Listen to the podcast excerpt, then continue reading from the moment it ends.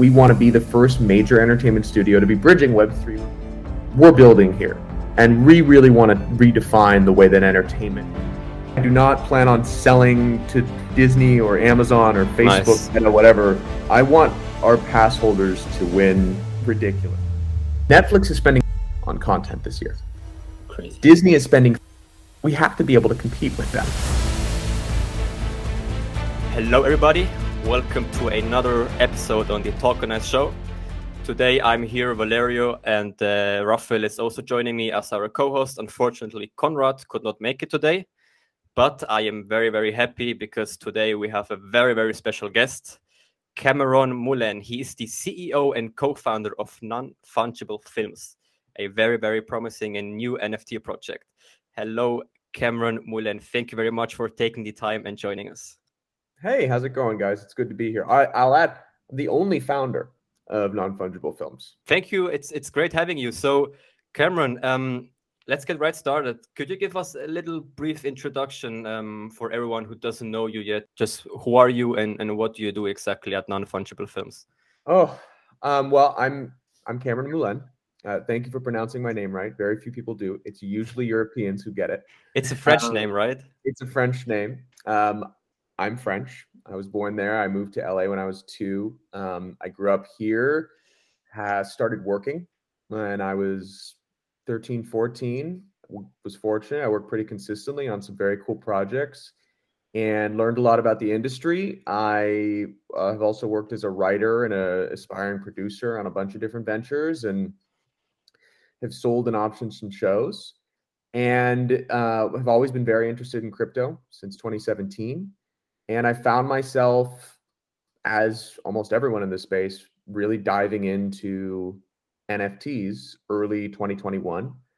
Um, and with a group of partners, uh, initially got completely swept away and um, you know just just fell in love with everything that Bored Ape Yacht Club was doing um, and really advised this group to get as many as we possibly could uh, which we did. And then um, the idea and inception for non-fungible films really started with this this uh, aspiration and hope of, of doing a Bored Ape Yacht Club animated series.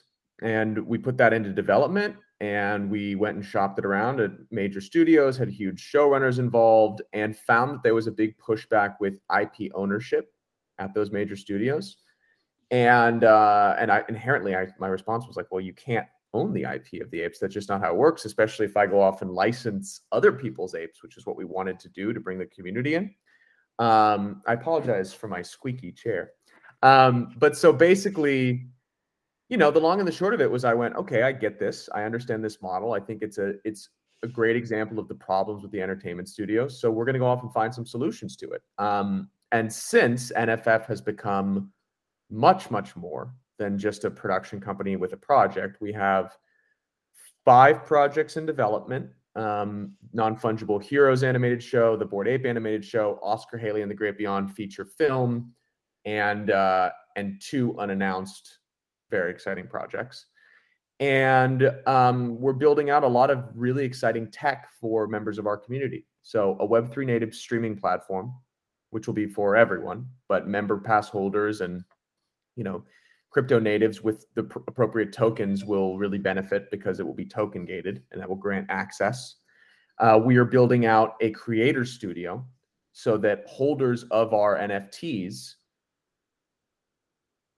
get to experience the next iteration of what IP ownership can really offer. Our goal here is to be a self animator, self voiceover, and tethered to an augmented reality mobile app so that you can really bring your assets to life and engage with them in real world.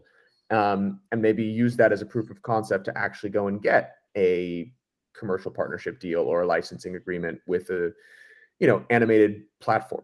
Um, and then also a full gaming vertical where with oscar haley and the great beyond which is our first big piece of ip we plan on building out a global augmented reality game a la pokemon go uh, that will offer you know battling at geotagged locations where you can mint on site if you beat the monsters and it's this you know global and, and very interactive game wow sounds very very cool and, and fancy So when when are you guys launching then? I think it's something in April, right? So our our membership, the order of events that are important. I'm not sure when will people be listening to this. Um, I mean, it's pretty much you can decide when exactly you want to to upload oh, it. Well, so on the 30th of uh, March or the 31st, we're announcing our advisory board. And that is a group of former studio heads, like major global studio heads, some AAA talent on the entertainment side, and and some very very savvy crypto and NFT native individuals, along with myself. And um, that will be very exciting because I think it'll be a huge legitimizer for what we're building. We'll have some content that's released, and then on the 10th of April, we are going to have our first mint for the membership pass into the NFF ecosystem. That is the best parallel I've been able to give to that is imagine if in 1930 Walt Disney came to you and he said, "Listen, I'm going to give you this pass, and this pass is going to give you a Mickey Mouse, a Minnie Mouse, a Donald Duck, three or four princesses, and a little baby lion. We're going to go tell our stories here at my company. And your assets are going to be valued pretty closely tethered to how well we do in terms of our storytelling. But we want you to go tell stories with what you get because you own those. And if you do a good job, we want to partner with you and help you go off and make more.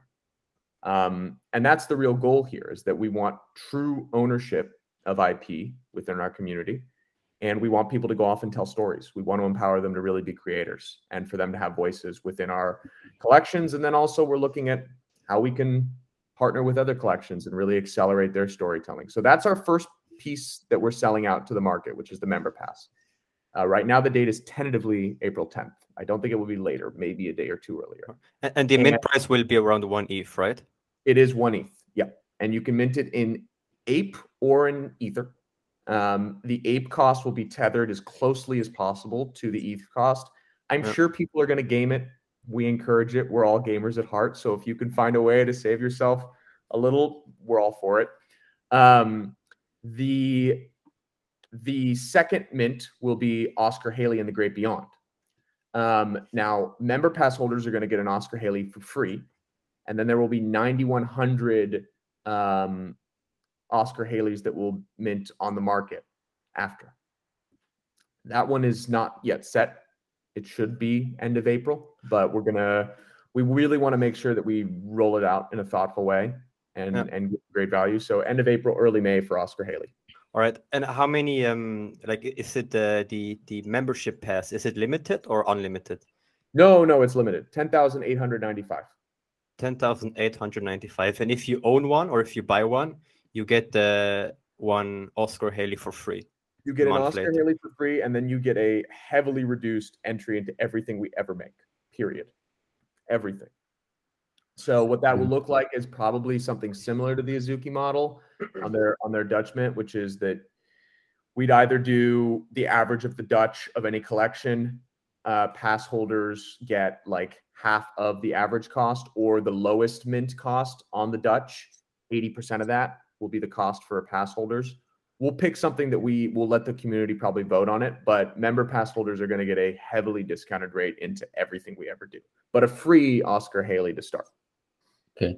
So did i get this right? So if if people buy this nft and they get these uh, characters then they use these this creator studio platform to create their own stories with these characters right? Or that's absolutely the goal. Yeah. And they can, by the way, there are no limitations to what they can go off and do with their NFTs. Yeah. Um, this is just a way to empower them to tell stories. And it's yeah. got a runway. It's going to probably take six or so months to really build it out and do it thoughtfully. But that's exactly right.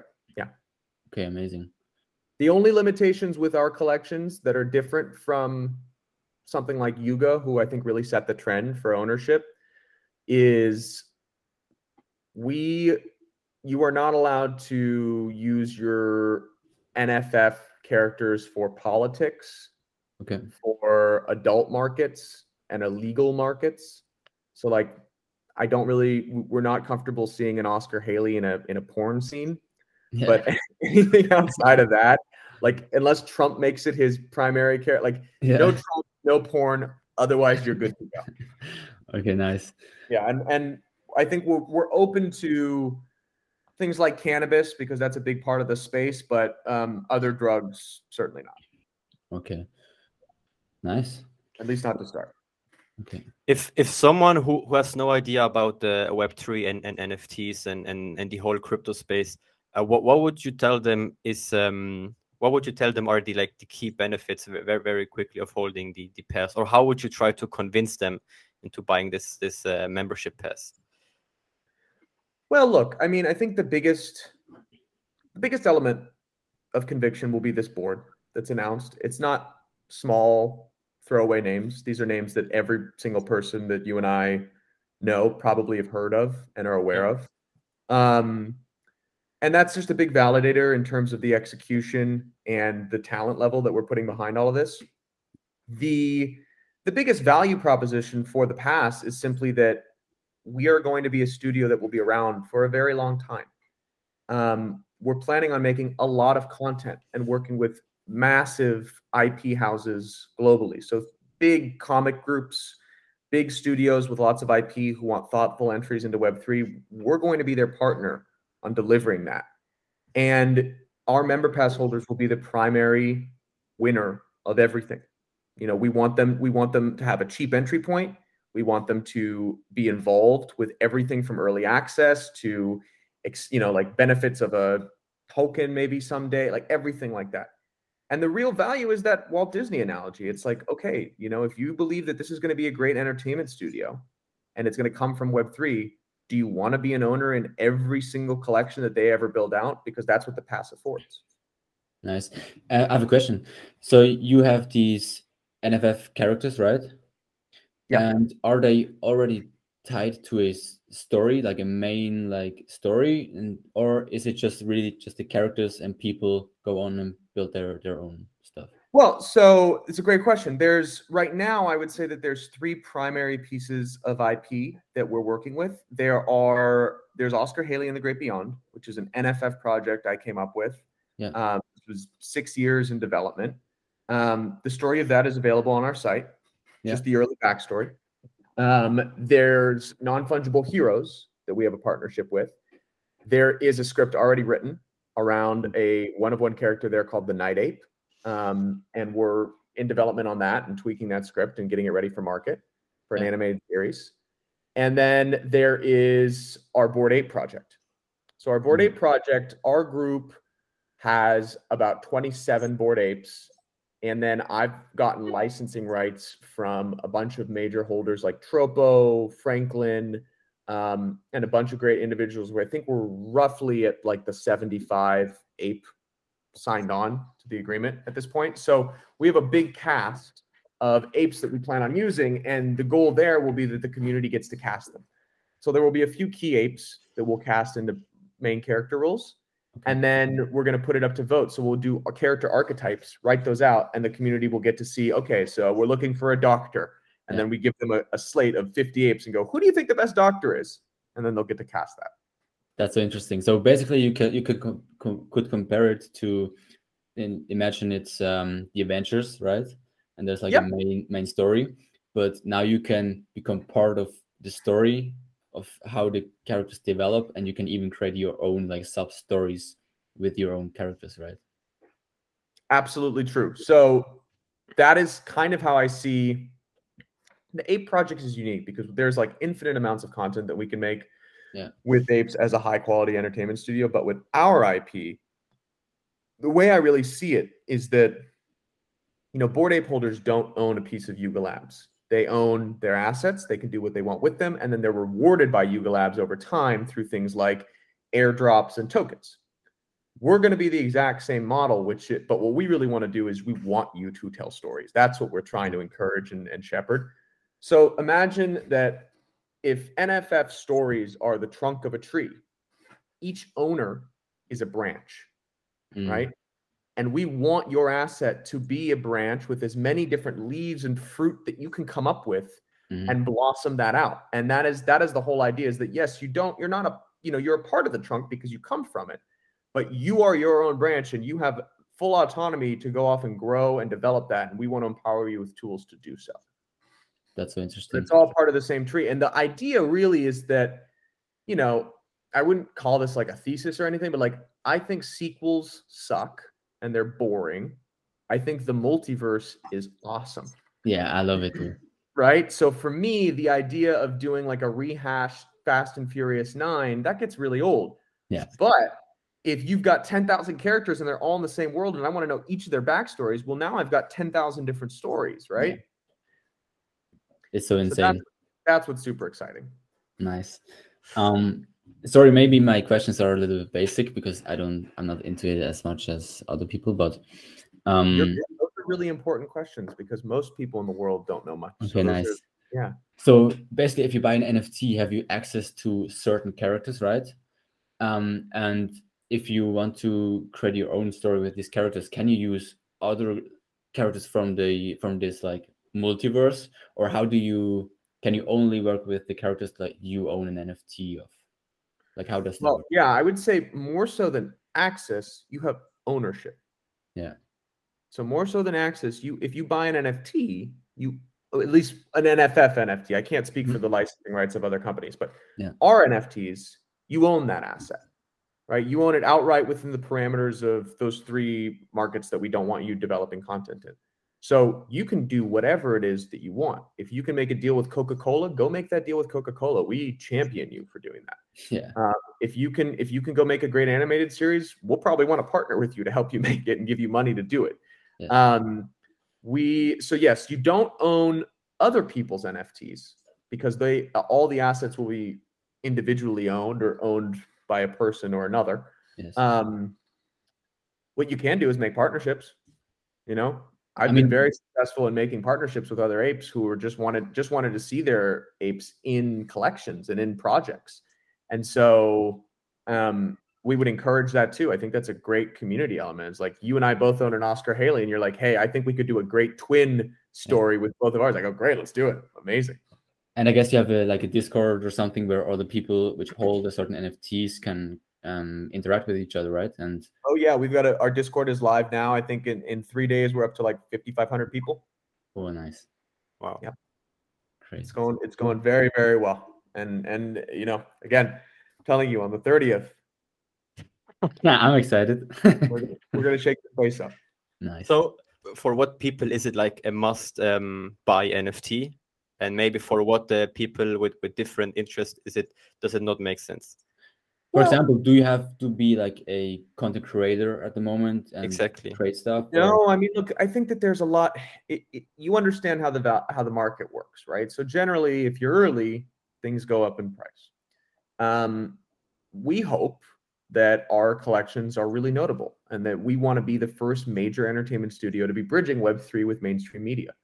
So I would encourage anyone on the spectrum of collector to creator that there is a there's a tremendous amount of value in owning our past. You will be getting access to every collection we ever make, and whether that's something that you want to create with or not, um, we plan on having them be some very very interesting collections to be involved with. Um, and that's not just a you know monetary thing. It's just a I think there I think that the communities and the community at a large will be really unique. And our goal here is to have very forward thinking, um, like luminary people be a part of this project because our our whole, you know, it's it's a thing for builders. I guess we're a collective for builders. Whether you're a creator or whether you're someone who's just building in Web three, we're building here, and we really want to redefine the way that entertainment is consumed and owned on a global scale. Um, and if that interests you, you should be involved because I want I want you involved as someone in, in Web three or outside of it who just goes, This is fucking crazy. I want to try and understand more. You know? For Amazing. sure. So, so where ca- can our interested listeners uh, get involved and, and buy this NFT? Do you have any links or something? Yeah, well, they'll, they'll mint natively on the nonfungiblefilms.io website. Um, that will be the first mint. Oscar Haley is going to have its own standalone site. We're building now to do that mint for the 9100 after. Another big part of it is like member pass holders are going to be the biggest winners. Like there's just no doubt, right? They're going to get entry into everything.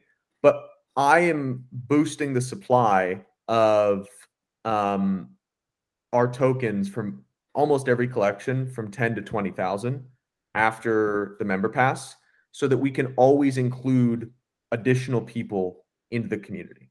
Uh, and that's really important because the space is so new. There are, it is, we feel like it's huge because we're living in it, but it's so small relative to the global population, relative to the amount of people who are going to find this interesting and want to be involved that we always want to give an entry point for more people. We always want more people to be able to come in and experience how valuable this community is, how valuable ownership is. So all of our collections will likely be 20k plus moving forward. I like that a lot actually. So for everyone watching this episode on YouTube, make sure to check out the description box down below because every links that the Cameron just mentioned will be li listed there and you can check it out for yourself. Woo! And I, I, have a, I, have a, I have an amazing question. Like that interests me. Like, what do you see NFF in? Where do you see NFF in in ten years? Like 2032, you're still the, the founder. You're in, involved in the project. Like, what does what does it look like? Flip the mouse.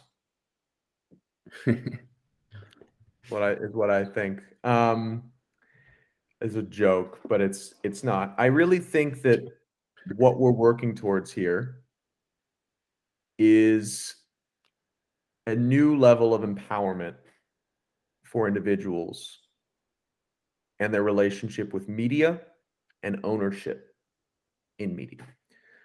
Um, now, a lot of that is just tethered to the fundamental tech behind non fungible tokens and blockchain, but a lot of it is tied to what we plan on building out for holders. So, you know, where do I see us really in 10 years? I, I see us as a global player in entertainment focused on really interesting projects in gaming, media, and and by media I mean film, TV, short form content, YouTube, Twitch, streaming. Uh, and and NFTs and Web3 native projects as well. Um, and building out as many high level engagement projects in those spaces as we possibly can. So we have a lot of ideas. I want to I want to redefine what empowerment means for individuals when they own something digitally and what they can really do with it. Um, and then we have things that I couldn't possibly even dream of yet that will come about because the technology is so fast right now and so much is happening so quickly that I'm sure someone will put something in front of us where we go, oh my God, that's going to be a core of the business in five years. Um, but yeah, I, I see us I see us really redefining entertainment and how people engage with that and and being a major player on a global level. Love it. And, and always maintaining, I'll tell you this, in 10 years, we will still be a web3 company. Nice. My goal here, I do not plan on selling to Disney or Amazon or Facebook nice. or whatever. That's we we I want our pass holders to win ridiculously. You know, like what what Yuga has done for me and other bored ape holders.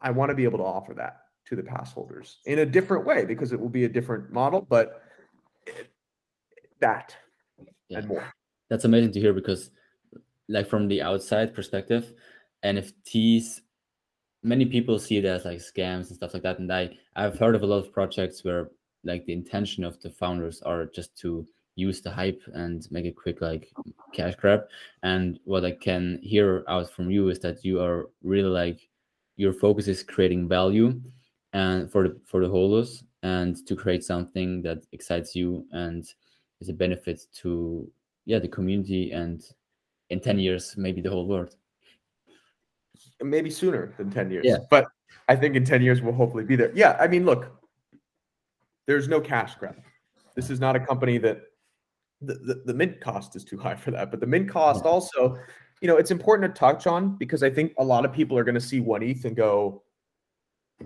that's so expensive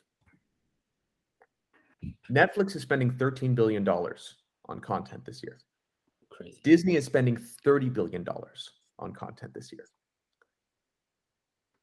We have to be able to compete with them, you know. And we're not going to get anywhere close to that with these mints. But what it will yeah. give us the empowerment to do is, as NFF, great, we've tested a model, we've proved it.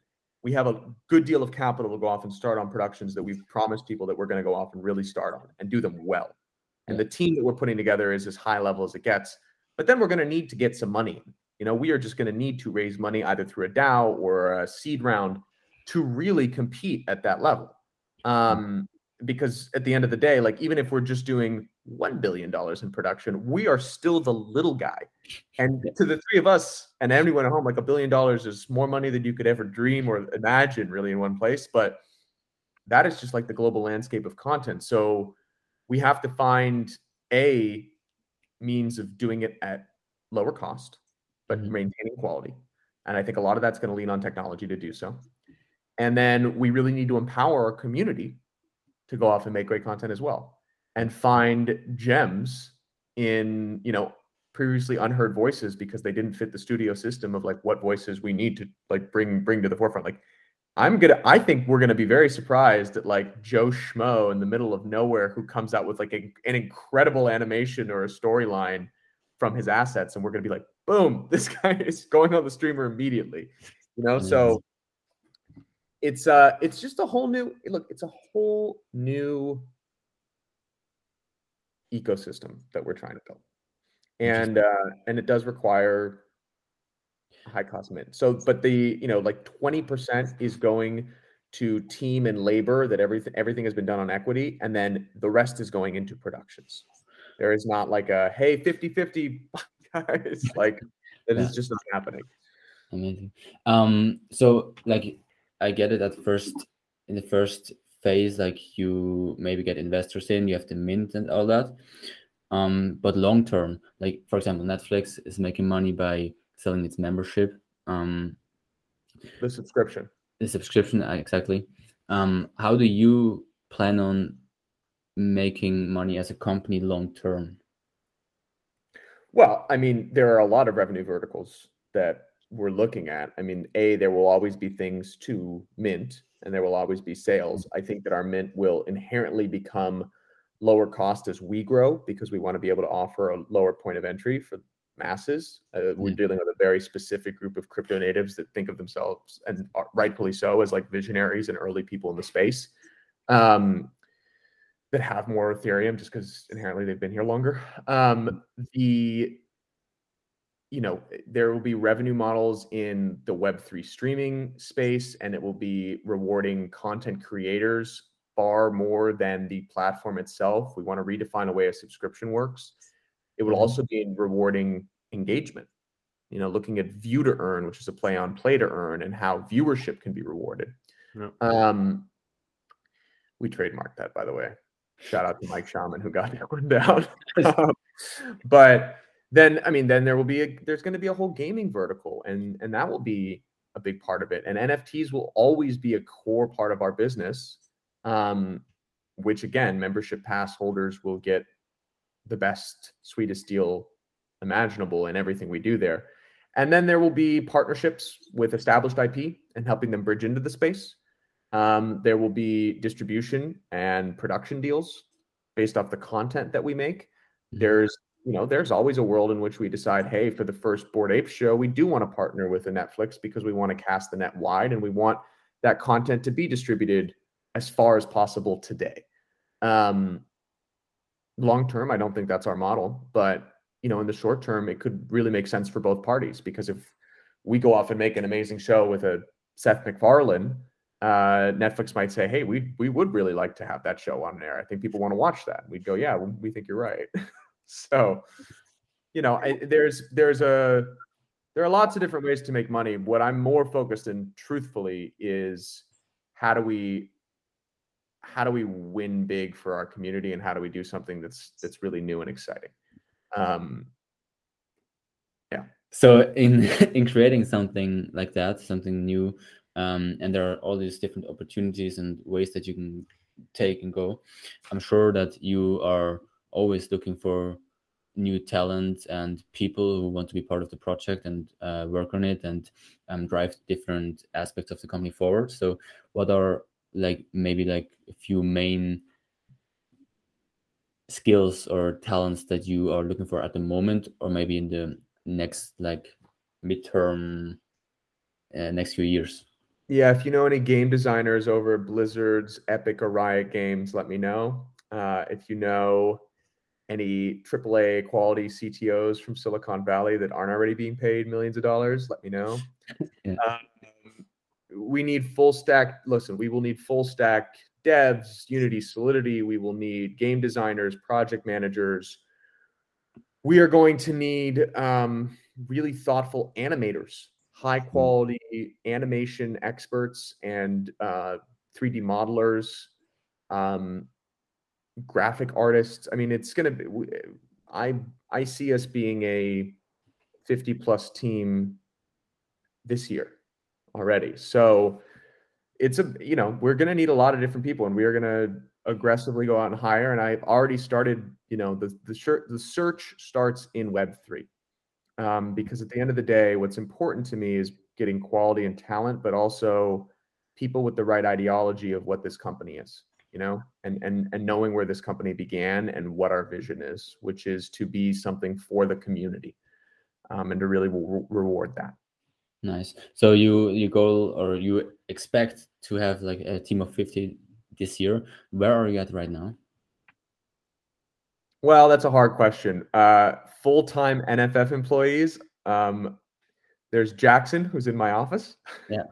and that's really about it we have a great partnership with a studio called um, BBCO that founded Non Fungible Heroes, and we have basically, you know, we've commandeered that whole twenty person team as well as you know about thirty contractors outside. So we're we're probably at around thirty total right now that are really part of this project and team and everything building up. And then there's the advisory, which is six, seven people. So mm-hmm. I would say real NFF is probably eight people right now. Yeah. Um, and then and then we have about 30 people who are helping put everything together. Look, I, I've put a few posts on Twitter about what we're looking for, and we really need great animators who are interested in like full-time jobs and 3D modelers. And uh, and our next big, big hire is going to be an incredible CTO who can really have a vision for the creator studio and the Web3 streaming platform, as well as our whole gaming vertical, which probably you know, so we really need a visionary there.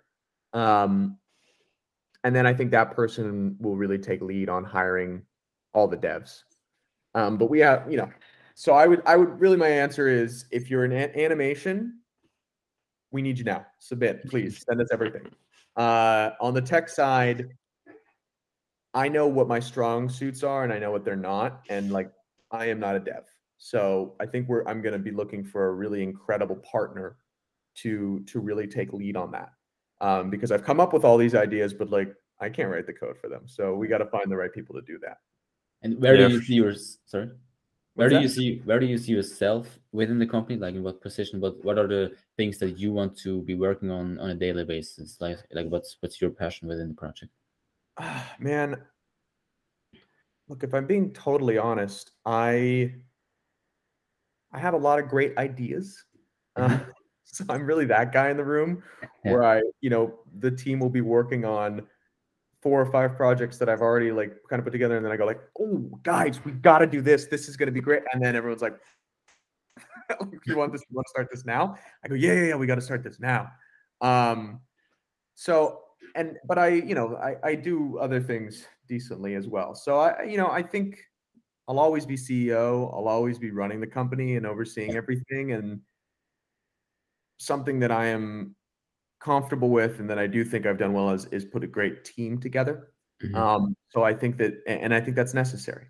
Um, so just just putting a, putting the right teams together in each vertical, as which I really see them being three separate ones: gaming, film, TV, and Web three native content and community ownership.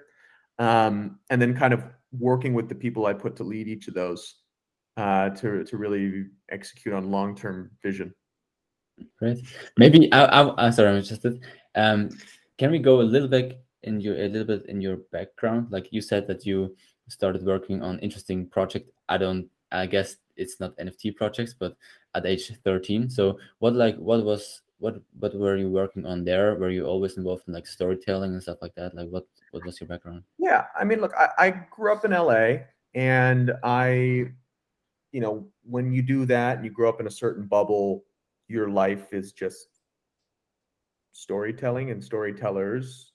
The parents of all my best friends were globally recognized big storytellers. My mom worked, you know, tangentially in the industry, and uh, and it's always been my passion. So I, you know, I did a bunch of shows as a teenager, Secret Life of American Teenager, Raising Hope, uh, Happy Land, ran on Foursome for four seasons, and then some movies sprinkled in between all of that.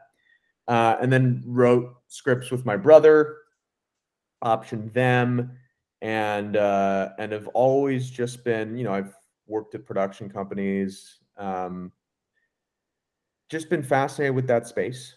Yeah. It's it's my it's everything I live and breathe, and I'm a big cinephile. I love telling stories. Um, and then you know, I've always also had companies on the side. You know, a, a, big company that has really afforded my entry into Web3 was this company, um, COVID Production Services. It's a nationwide testing and logistics company for COVID on productions, and we work with a lot of the major studios in supplying rapid antigen tests and uh, W9 contractors who can service them on site with nurses. Mm-hmm. Um, and that taught me a lot about how to run a successful, you know, eight figure valuation company and and how to execute on big logistics issues on a on a wide level. But then before that, I had a huge what most people would consider a big failure. Um, but I thought of a, as an incredible lesson, which was this company called Budsbox. Um, it was a great idea. It was a subscription box for cannabis, and it was going to be California native and then branch out to multiple states, and just did not have the capital to execute on the vision of it all.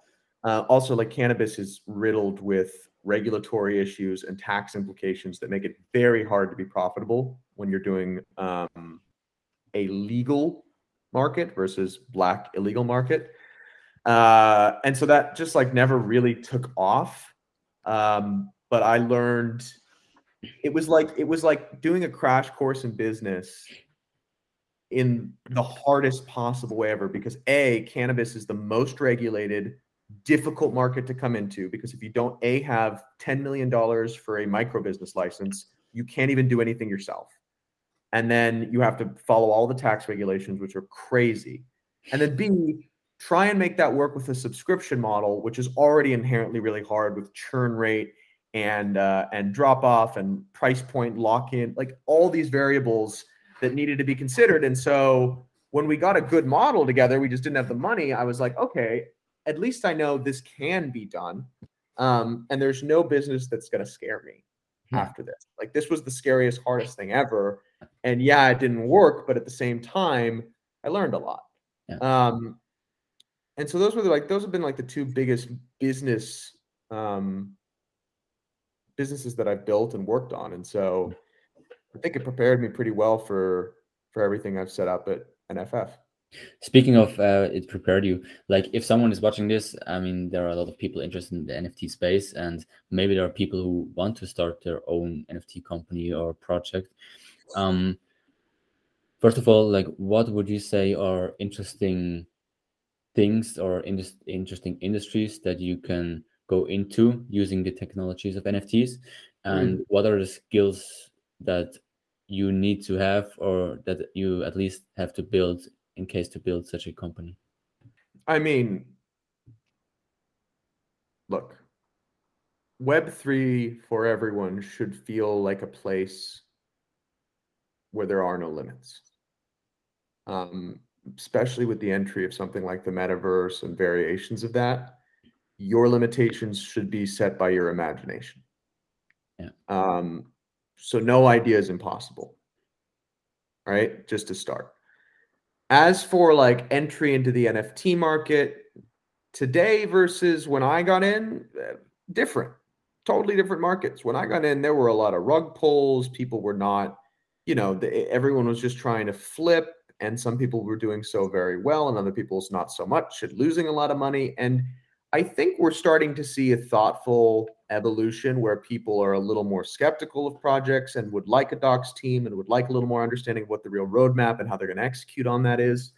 Um, and but there are still, you know, it's still rampant with good and bad projects, at least as like me as an investor in buying them would see them.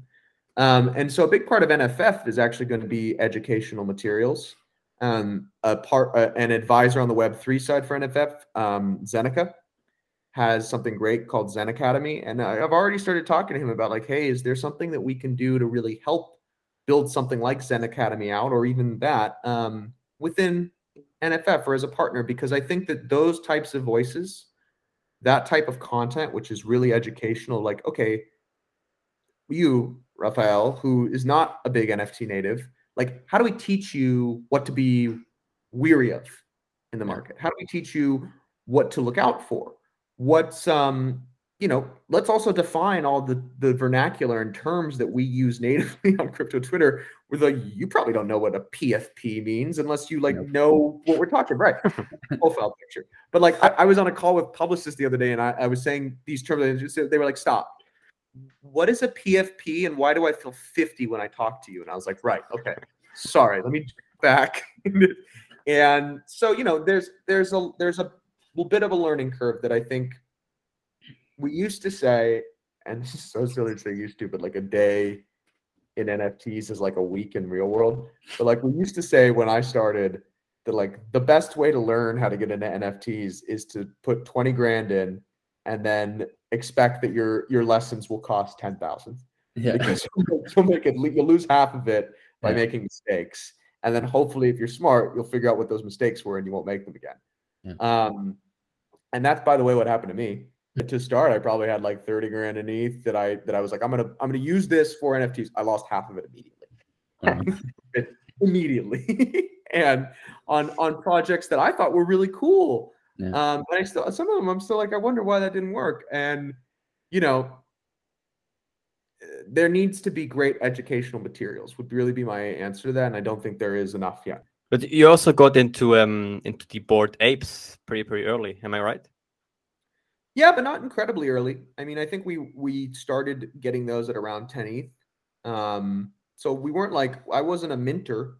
No. Um, and I also those are owned by a group.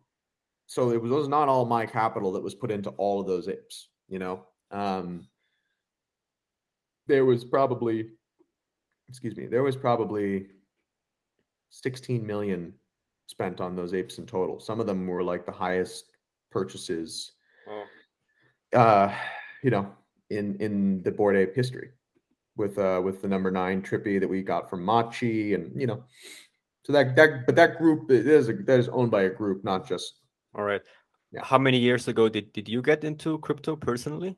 I first started in 2017, but I was not even like a crypto Twitter native. I was, you know, this was just something where I was like, oh, this is an interesting asset. Like I, I kind of be- I believe in decentralized finance and autonomy over your own, you know, capital. Like I, am gonna get, and I always, in, I, I never bought Bitcoin. I only ever bought Ethereum for whatever reason. I thought I and this was being very very like I liked the name. This is when I knew nothing. I liked the name Ethereum much more. I thought I thought the masses will catch on to this better. And then I read the white papers and what I liked far more about Ethereum and I still feel that way is that you can build on it. And so it was a blockchain where you could build a lot more than what Bitcoin offered, which was really a store of value. Um, and that was just always more interesting to me as someone who wants to build things. I was like, oh, I, I can, I get what they're doing here. I, I want to be involved. And then when I saw NFTs, I was like, it's all going into this. Every penny that I have is going into this. And then, so, Larry, you look at me like I'm crazy to have only gotten. Did, did, did, no, uh, do you know why? Because with the people I talk with, they say like they're more into Bitcoin, and the main reason is because Bitcoin is way more decentralized than Ethereum, right? And this, uh, the, the, the decentral the, the, the decentralization factor is very very important for for many people. That's I mean that's basically why why crypto was born, right? Uh, yeah. In the first place. So I mean, ETH is uh, ETH is less decentralized, but I also like the fact that you can build on top of it. Um, but but yes, I mean it's it's, it's you know it's a really important point. I don't think total decentralization is better than total centralization. I think anything on one end of the spectrum or the other ends up being really bad. And this is just a larger thesis I have in life, which is that too much of anything is a bad thing. Like literally anything. You could pick your favorite thing in the world. If you're getting too much of it, it's a bad thing. Um, so you know, I think that I think that I'm not saying that Bitcoin is too decentralized or anything like that, but I think that models that have some forms of centralization as either um, balance against a lot of problems that can come up with decentralization are yeah probably good. I'm, I'm actually with, with you on this in terms of um, I mean also if we look at smart contracts for example everything is is, is decentralized right the, the the contracts they, they work autonomously but at, at one point, I mean, for now it's okay, but at one point there needs to be some kind of uh, centralized company that regulates the, the smart contract that that controls them and make sure everything is good. So I, I also don't see that we can live in a fully decentralized world. It's it, it just it's not possible, right? We're humans, but but the thing with with Ethereum is uh, that the you know the, the guys from the Ethereum Foundation own like a big big share of of the company, right? Uh, and um, has have the most power on on on on deciding what what changes to come and changing the network from from proof of work to proof of stake, for example. Um, that's just with with Bitcoin, it's less because uh, all the the wallets with with over one million uh, bitcoins or something they're dead, like Satoshi. But if they come back, it's going to be looking similar like ETH. But um, but yeah, I mean that that's just uh, my thoughts a little bit on on that. Yeah. yeah. Do you have any thoughts on who Satoshi Nakamoto is? I mean, to be honest, I've been I've been asking this question ever since 2020, and uh, I mean, to be honest, I, I, I don't think it's just a random Japanese or Chinese guy that that randomly created uh, a a peer-to-peer decentralized cash system in in uh, in 2008 right after the financial crisis. There I, I don't believe in coincidences and i think for sure there's some kind of organization behind it uh, i don't think it's just one one guy. There has to be some kind of organization behind it. Um, and uh, i mean yeah for now i mean of course it's it's decentralized but the main thing is that if you own a lot of uh, bitcoin you, you own a lot of shares of the network right? And you have the most power for for future changes right? And um, which which is true for, for Ethereum, for, for example, or all the other um, shitcoins.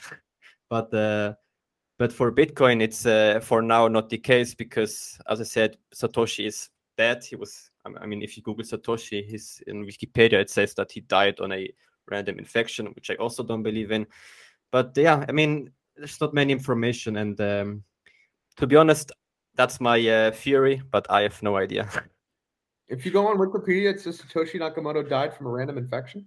Um, I went on the German Wikipedia, right? Because I live in Switzerland, and then I just typed in Satoshi Nakamoto, and it says he died because of a um, yeah, I don't, I don't remember the exact infection, but it says that he died 2014 uh, of an infection. But they're not sure about it. It's just just a, a theory that they think is the most likely one because because they say like why why would he not uh, have sold but his, then they have a name right then they have a name of who it would be they have um, five people listed on wikipedia who could be satoshi nakamoto right? There's many theories. Also there's a guy called uh, wright i think right who um or craig I, I, don't remember his name exactly who who could yeah, be very obnoxious craig wright. Yeah craig wright exactly yeah hal, hal finney dorian Nakamoto, Nix, exactly, right, exactly. Right, right. there's a few potential uh, people who it could be, Candidates. but uh, I mean, I, I don't see just one one random guy building such a a, a game changing, uh, uh, I mean, invention of a blockchain. But yeah, I don't know, and I think we we will never know, maybe, which uh, will be a pity. But yeah, I think we'll know. You think we will? At some point. I mean, certainly in our lifetimes, I think we will know. Yeah. You think Satoshi will just reactivate his Twitter account saying, "I'm back, guys. It's me." Did he have a Twitter account at one point? Yeah, he used to have a Twitter account, but he he vanished from from the from Twitter. He deleted oh, his Twitter account in. If he used to have a Twitter account, one hundred and fifty percent, we will know at some point. He used to have a Twitter account. He used to have a a GMX email address. You can see it on the white paper of Bitcoin. Um, yeah, and he was that, he was. Does that counts now when you send emails?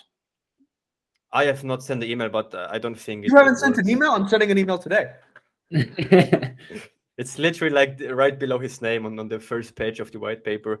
But um, yeah, I don't know. He was also very active in, in all the Bitcoin forums on different websites from 2009 to 2012, 13. Like he was constantly in, in touch and, and texting with people asking questions about Bitcoin. So he, he was very, very active the first couple of years. And then out of a sudden, he just vanished. And that's why many people think he actually died. But um, yeah. I mean, the thing is, uh, you could, we could figure that out. You know, oh. you you could really you could get a you could get a very clear on gauge of where that person, whether they're actually the person they're driving or not, but the person representing themselves as Satoshi, where they're from, based off of the vernacular that they use when they were talking in all of those threads. Get at least a very clear understanding of like the level of English that they're using, and then cross-reference that. Um, and then if it's been if it was on Twitter, they have that information. They have an information of where what servers he's using. Like you could figure it out, you know.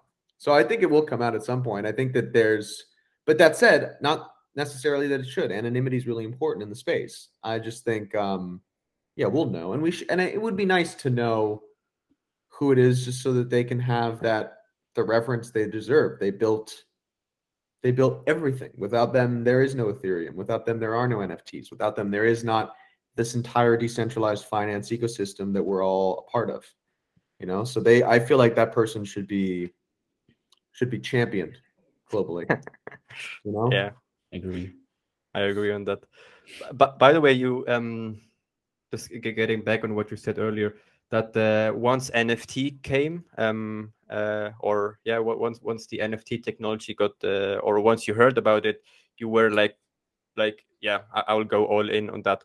But i'm asking myself what what exactly like was it one one point or when exactly did you decide to um or why exactly do you believe so much in the nft technology? entirely the Bored Apes. Um it was because they offered ip rights to holders and again that kind of just dates plays in back into my background in hollywood and storytelling and i we you know we we were all raised with the idea that like the owner of content is king and IP is content. Um, and so when they when I heard that there was a collection that was doing that, I was like, oh, I I know what I can do with that. You know, it was just one of those moments where like a light bulb went off, and I was like, oh shit, the two ETH price point here makes a lot of sense. And then they started rapidly going up, and I was like, everyone's finding out, we gotta go now. and so we started getting them. Um, and the guy who turned me onto it is a guy on Twitter named No Cap Rich, who I followed. He was like one of the first people when I was getting into crypto Twitter. I found him, and I, he was funny. Uh, now he's a he's a buddy of mine and also an advisor for NFF on the Web three side. And he uh, he was just posting about the apes a ton early on, being like, "This is crazy." And so, you know, I uh, for all those reasons, I got yeah. in you know what I what I like the most about you, Cameron, is the fact that uh, you focus a lot and and uh, on on the on the value side of NFTs. You focus a lot on how how it really brings value, and also it represents that in uh, in your company NFF. And uh, I I love your passion, I love your energy, and and especially your commitment. And I mean, I I, I can already see in ten years uh, us saying that we had the pleasure to to talk to to this uh, founder of. Um, of NFF in 10 years uh, that we had the pleasure to talk to him one week before the launch. Um, but but yeah, so just um, just getting to the end of the podcast, a quick question: Do you have any advice for our listeners in terms of um, when they look out for for projects and um, how to determine exactly what projects are are legit, which one are not a cash grab, and which one have the right future, right? Well, Mm, firstly, thank you for all everything you just said. Uh, it's very sweet, and and I appreciate that. And I think that value is the is an important litmus, right, for everything. Um, we can get into a deeper conversation about it, but for your question, um,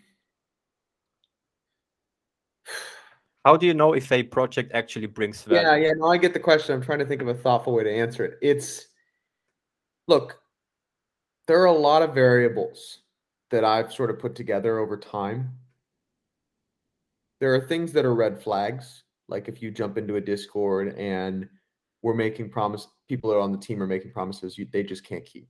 Like we're gonna take over Hollywood. We're going to, you know, uh, we're gonna create the greatest show of all time, and it's instantly like, well, hold on a second. You're asking me for money. Why are you speaking in hyperboles?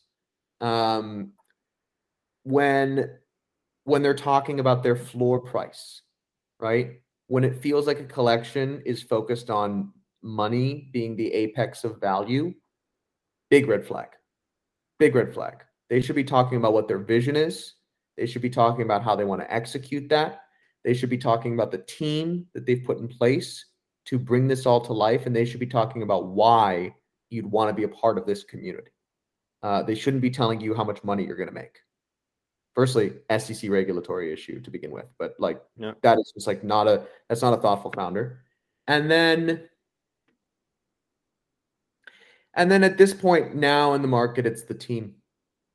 You know, you have to look at the team that's behind the project and really get a gauge of like, do I trust that these people can deliver on what they're saying they want to do? Um, and if it's a yes, well, then like that's a good indicator, you know, um, which is, you know, fortunately and unfortunately, I think that will lead to more and more teams requiring required to be doxxed so that people can really have reassurance that a they're going to be accountable for executing on this and b um, that there's an experience that can be shown tried and proven. And like while you can be anonymous and have a proof of record in twitter and on blockchain of things that you've done as an anon um, there's a level of accountability that matters. It's something i really respect about gary vaynerchuk uh, which is like he's a very well-known person and he came out and he was like i'm doing this project and like